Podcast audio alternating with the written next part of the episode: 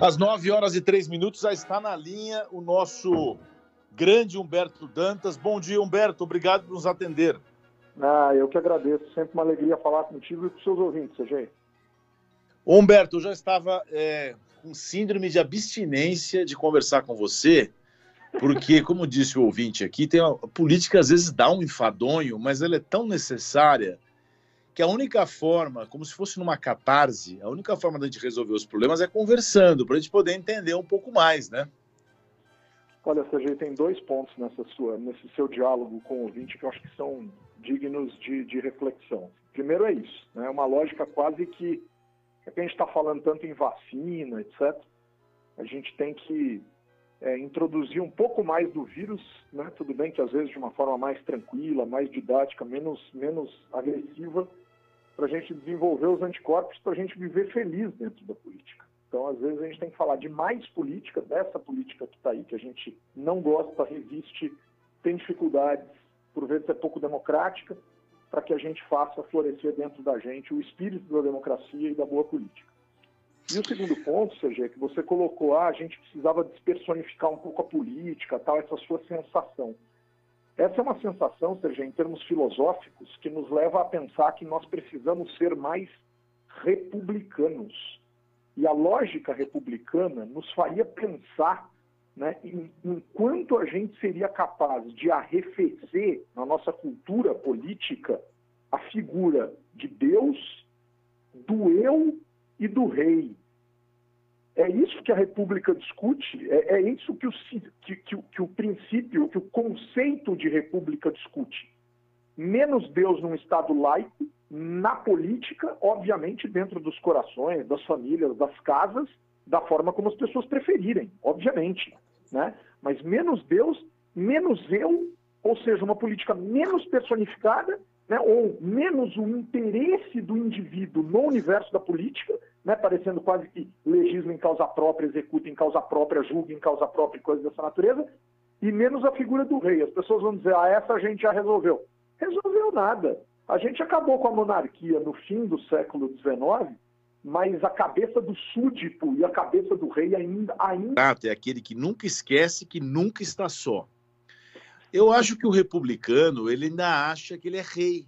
Você pode perceber isso em todas as nações, inclusive aqui no Brasil. O próprio ex-presidente Lula dizia: olha, nós não vamos para lugar nenhum, né, Humberto? Sergio, olha que importante isso que, que você disse, né? É, quando você estava respondendo ao ouvinte, você ainda falou da, da entourage que fica em volta. Né? Muito do que o político quer ou aparenta querer, por vezes é aquela galerinha em volta. O Maquiavel fala isso no Príncipe do século XVI. Ele chama isso de aduladores de plantão né, isso que você chamou aí de enturragem, é tudo a mesma coisa. Né? Os aduladores de plantão. Os aduladores de plantão criaram a ocasião a tese do terceiro. Alô? Oi, deu uma cortadinha, Humberto, mas pode prosseguir. Perdão. Os aduladores de plantão, ou seja, criaram a ocasião, a tese do terceiro mandato de Fernando Henrique, criaram a tese do terceiro mandato de Lula e convenceram um atual presidente da República que disse que nunca disputaria a reeleição e nem assumiu o poder, já estava falando em ser reeleito. Isso, claro que é o ego dos indivíduos, mas é fortemente o senso ou sentimento de muitos que chegaram, entre aspas, indiretamente ao poder e dele não querem sair de forma nenhuma. Esse é o jogo, Sérgio. É, então, mas é, é, não só essa enturragem, que eu chamei de enturragem, eu gostei da sua expressão mais, mais elaborada. Ah, você vê que essas pessoas não estão interessadas na mudança. Eu lembro uma vez que minha mãe era deputada e tentou disputar a presidência no PSDB. E ela ganhou, foi bem votada, tal, mas você viu que tudo conspirou para dar para as pessoas que estavam lá o cargo. E eu perdi a paciência com o deputado uma hora. Não, esse nome é o melhor.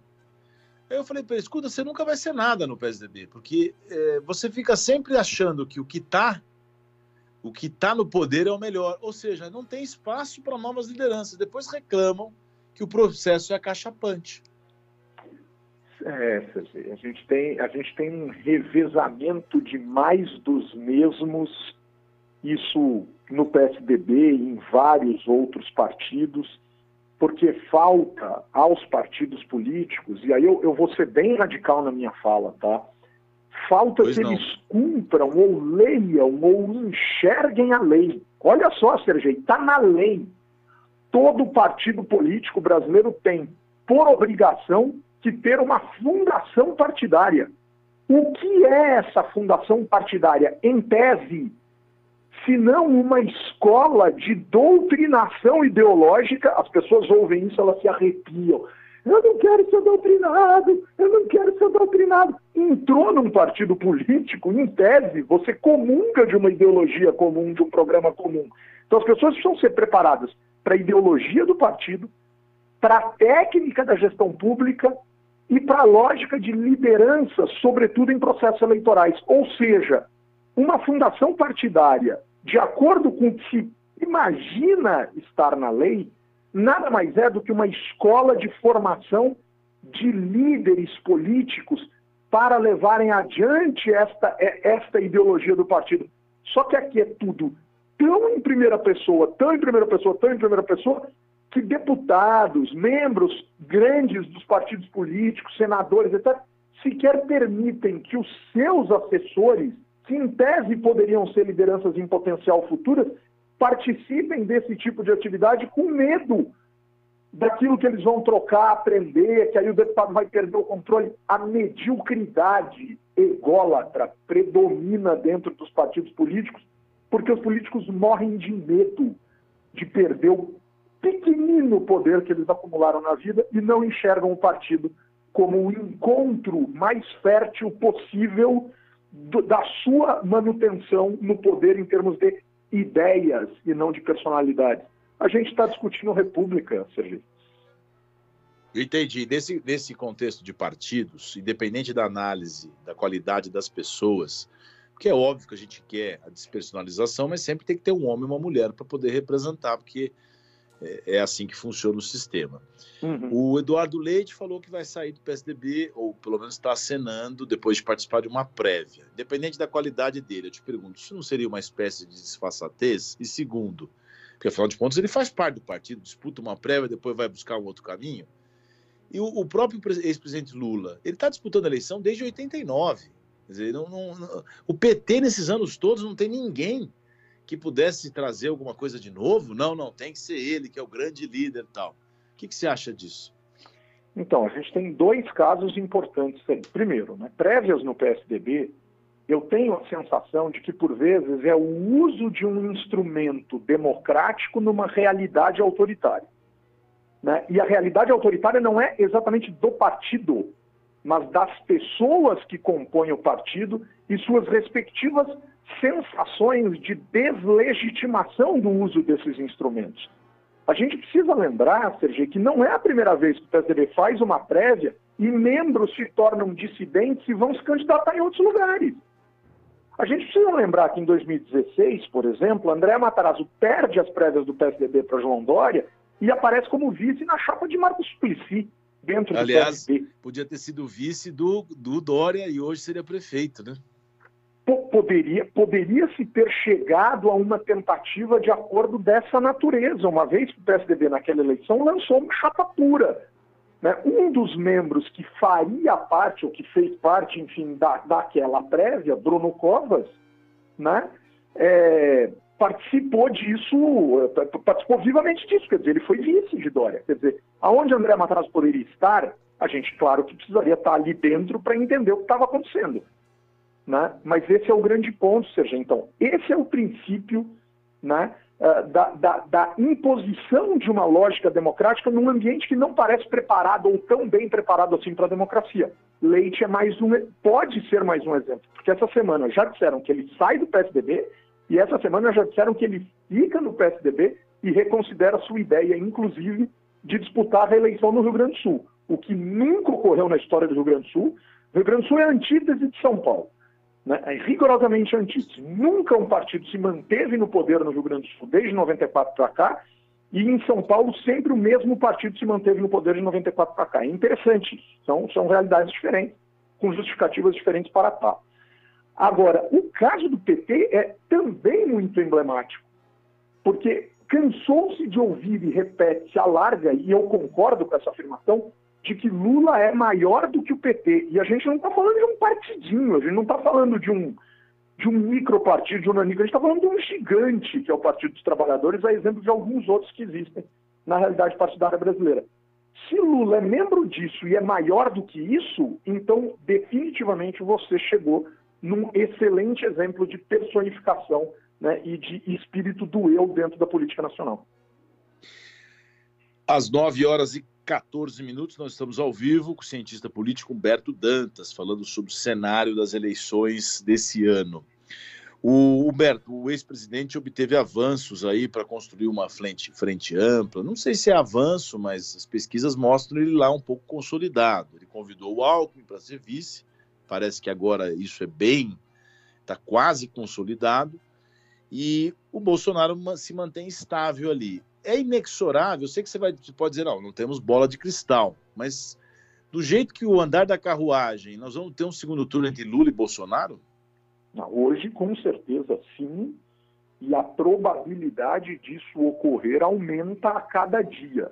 Por que aumenta em cada dia? Seja, por uma razão simples, né? A data da eleição não anda, né? A data da eleição não caminha para frente, ela está lá fixa, dia 2 de outubro. Aí você vai dizer, ah, mas em 2020 teve mudança na data da eleição. Bom, por conta da pandemia, a gente teve que votar às pressas, de maneira sodada e questionável constitucionalmente, mas absolutamente justificável sob o ponto de vista da lógica sanitária do mundo, né? A gente teve que mudar a Constituição para fazer isso acontecer. Então, assim, não é simples. Então, a data da, a data da eleição, ou seja, está lá paradinha, dia 2 de outubro. Eu estou me lembrando de 2018 quando as pessoas ficavam dizendo assim, não, vai subir, vai subir, vai subir, em relação ao fato de que o Alckmin tinha feito todas as alianças necessárias para aparecer bastante na televisão e blá blá blá, etc. Vai subir, vai subir. E, e, e, a data da eleição lá, paradinha. E o que, que aconteceu? Não subiu. Então, assim, a sensação. E, e claro que pode subir, alguém pode aparecer aí, pode mudar o jogo e tal. Falou-se muito Sérgio Moro. Sérgio Moro com três, com seis, com dez em alguns institutos, e de repente estancou. Por que estancou? O é porque apareceu demais, começou a apanhar de absolutamente todos os lados e é um candidato frágil internamente no seu partido e enquanto figura pública. Né? digno de todos os questionamentos que as pessoas. Segundo turno entre ele e o Lula seria melhor, Bom, melhor cenário de todos. Bom, bom, né, Sergei? Se eu fosse candidato a presidente da República, eu ia dizer rigorosamente o mesmo. Seria um Você queria estar no segundo, segundo turno, turno, né? Claro. Né? É claro. Por, isso aí parece um pouco, Humberto, aquela história assim, ó. Se eu for para o segundo turno, eu ganho. É, é óbvio, é. né? É um negócio meio básico, né? O, o, o Sergei, as pessoas estabeleceram como parâmetros polarizados, né? E eu estou dizendo as pessoas estabeleceram porque isso é digno de debate, tá? Mas como extremos dos polos viáveis em termos eleitorais no Brasil, Lula e Bolsonaro. Lula é esquerda, Bolsonaro é direita. Né? Agora, algumas pessoas, não, Lula é a esquerda, Bolsonaro é extrema direita. Não importa. Dentro do campo, esses são os limites do possível em termos eleitorais no que diz respeito ao semblante ideológico. Aí vem um sujeito que está entre uma coisa e outra e diz eu seria um ótimo concorrente no segundo turno, contra um dos extremos. Fica óbvio, né, Sergei? Porque aí ele tenta imaginar que ele levaria toda a outra extremidade fora do segundo turno para ele. O Ciro vai para o segundo turno com a certeza, ou com a convicção, ou com a percepção de que ele levaria o bolsonarismo para ele, como, ah, pior que isso não tem, né? Quer dizer, pior que isso é impossível, eu não quero, eu não voto no Lula, eu voto no Ciro. Então, é, é, é, é, tão, é tão óbvio, essa, esse tipo de fala é tão óbvia, é tão, é tão, é tão oportunista, mas né, é um político Aliás, desesperado para conseguir alguma coisa em termos eleitorais que nunca conseguiu. Pegando carona nessa sua fala dele, por que, que a agressividade é uma, uma necessidade de muitos? Talvez o Lula nem tanto, o João Dória também economiza um pouco as palavras, mas por que, que os outros candidatos começaram a adotar uma coisa tão de ódio? Precisa chamar outro de imbecil. É, é, parece que é uma coisa assim. Eu, eu, mencionei no início do programa, quando eu mencionei o Carlos Lacerda, eu falei dos eleitores cariocas que sempre gostavam da imagem do paladino, impiedoso, ardente, que denuncia os crimes contra o povo. É isso, as pessoas gostam desse perfil agressivo? Gostam e não gostam, querem e não querem. O brasileiro é, é, é, bipolar, o brasileiro é esquizofrênico ao extremo, mas o brasileiro é, sem dúvida nenhuma, um sujeito, um ser muito violento, Sergei, muito violento. Isso está em vários tratados de sociologia e antropologia que são muito respeitados. Né? É, então, assim, nós somos um povo violento, ponto. Gostemos ou não gostemos da ideia. Né? E aí, a gente se diverte com essas coisas, a gente acha isso o máximo. Né? O Dória que anda menos violento hoje é o Dória que atacou o Márcio França na, na, na, na eleição, no segundo turno da eleição para governador de uma maneira muito incisiva e também foi atacado de uma forma bem incisiva. Uh, é o Dória que ele elegeu o antipetismo de uma forma muito agressiva nas eleições de 2016. Então, assim, os políticos em geral, no Brasil, em alguns instantes, sob determinadas estratégias, e existem boas teses de doutorado dizendo que tem limite para essa violência, mas que ela existe, eles adotam essa postura. Agora, Sergei, quem é o jogador de futebol predileto? Não é o matador, não é o artilheiro, o rapaz não faz gol, não sai comemorando, uh, fingindo que está é, é, decapitando alguém. É isso aí, cara. É isso aí. Infelizmente é da nossa cultura. Isso é horroroso. Não é à toa que tem tanta gente que fala em cultura de paz, de pacificar a lógica nacional, de fazer com que a gente seja menos agressivo nos nossos discursos. Agora, o presidente da República Federativa do Brasil é indiscutivelmente o maior símbolo da história recente do Brasil de clamor e apelo à violência. Isso é indiscutível. Bolsonaro é violento. Isso ele nunca escondeu de ninguém e manteve vivo durante toda a sua trajetória política. A gente não elegeu? A gente é um símbolo disso, ou em linhas gerais, um pouco do espelho dessa violência. Nesse contexto, para a gente finalizar, Humberto, por que, que o voto, digamos, eclesiástico, o voto evangélico é tão disputado? E se esse voto estaria destacado dessa violência ou não, porque também fazem parte da, da mesma sociedade? Não está destacado. Não está destacado. Todos os líderes religiosos desse país, em linhas gerais, todos não, grande parte dos líderes religiosos deste país são brasileiros. Os devotos deste país são brasileiros. Eu trabalho numa emissora católica há mais de 10 anos com comentários diários sobre política. Os meus comentários, por vezes, são muito intensos e eu me, eu, eu me apercebo disso depois, muitas vezes. Os comentários que eu recebo dos meus espectadores, muitas vezes, são comentários extremamente violentos. Numa emissora que diuturnamente fala na palavra de Deus associada ao universo católico, cristão católico. Então, assim, nós somos violentos enquanto sociedade e precisamos repensar isso. Eu estou fazendo aqui, Sergei, ao vivo, sem sua autorização, uma autocrítica. Estou fazendo uma tentativa de uma leitura da minha violência, do meu discurso violento, mas é indiscutível que isso nos caracteriza enquanto sociedade. Eu acabei de me referir ao candidato Ciro Gomes de uma maneira agressiva. Então, assim, nós, para a construção do nosso discurso, nos tornamos muitas vezes agressivos. E aí levamos isso para o esporte, levamos isso para o lazer, levamos isso para as nossas amizades, levamos isso para o nosso convívio, levamos isso para a política, para as eleições. A gente precisa se repensar, Sérgio, a gente precisa começar a é. construir isso essa pauta que não é tão política, mas é sociológica e até psicológica, eu acho que é devido ao à hipocrisia de muitos e muitos anos, da incompetência de algumas classes políticas, de pessoas que sempre é agora o povo está querendo falar a verdade, quer ser mais contundente, mas a gente vai achar, acho que um, um meio termo nisso, né? Sair da, daquela coisa hipócrita para algo mais objetivo, mas sem destruição tanto, né? Senão a humanidade vai acabar, né? Sergei, vamos polarizar aqui, mas no sentido do espírito da nossa conversa. A gente está tá aqui quase que numa lógica acadêmica, né? numa lógica quase erudita, tal, vamos para o cancioneiro popular.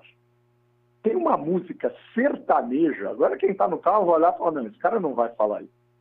Mas tem uma música sertaneja em que a letra diz algo mais ou menos no seguinte sentido, e óbvio que eu não vou te, te dar o desprazer de me ouvir cantar, né? Mas ela diz que precisa existir alguém para apaziguar. E se não houver essa apaziguação, chora eu, choro, choro eu, chora você. Então, assim, se a gente não começar a pensar na ideia de que nós precisamos eleger um presidente da República como um símbolo, como uma figura simbólica de uma nação em conflito para apaziguar, a gente vai continuar chorando. O Lula já percebeu isso, aí não é à toa que, que numa das, das, perguntas que você me fez, você começa a dizer que o Lula está tentando compor um, um, um arco mais amplo, que é o que ele tentou fazer em 2002 por outras razões. Mas o Lula já percebeu isso. E o Centrão já foi pressionar o Bolsonaro dizendo: Bolsonaro, você percebeu que o Lula está caminhando para ampliar e você continua no seu discurso violento de eu sou vítima e todos serão vítimas de algo XYZ, etc, etc, etc. É, o Bolsonaro chamou Lula de ladrão outro dia, Lula nem respondeu. Ele não vai mais responder, Sérgio. O Lula, ele, ele vai tentar, né, e se isso der certo, e se isso acontecer em linha reta, ele não vai sair disso, ele só vai sair se ele perder o controle, se ele perder a liderança, se as pesquisas começarem a mostrar algo ruim para ele e tal. Mas o Lula, daqui para outubro, se nada acontecer, ele vai andar em linha reta, né, como se nada houvesse em termos de ataques. Aí, claro que um ataque outro ele vai responder de um jeito ou de outro, vai, vai elencar alguém para responder por ele. Mas o Bolsonaro vai ficar nessa gritaria para chegar no segundo turno e vai ficar apostando no antipetismo e no filhote do demônio para ganhar a eleição. E eu acho que não é bem por aí que a coisa vai tocar. Eu não tenho essa percepção em relação a esta eleição. Lembrando que 2018 eu não sei se ele ganhou pela violência. Eu tenho para mim que grande parte do que elegeu o Bolsonaro em 2018 foi o papel de vítima da violência. Né, que ele sofreu naquele atentado em Juiz de Fora. Aquilo contribuiu em certa medida para a sua vitória. Ele não entendeu o recado. Tá certo, Humberto. A gente, tá, a gente falou muito de demônio, vá de reto Satanás, né? Para a gente poder sair um pouco dessa influência. Mas você foi ótimo, como sempre, gostei de conversar esse papo. É, ficamos um pouco mais filosóficos, um pouco mais sociológicos, mas é bom também variar, até porque o ouvinte pediu que a gente assim o fizesse. Humberto Dantas, cientista político, coordenador da pós-graduação em ciência política da FESP em São Paulo. Estava com saudade de conversar com você. Muito obrigado, viu, meu caro? Uma boa Forte semana para você. Forte abraço, sempre uma alegria estar com você, seja no, no campo mais filosófico, sociológico, seja no campo mais pragmático, político. A gente se entende e leva adiante. Forte abraço. Obrigado, Obrigado. um abraço.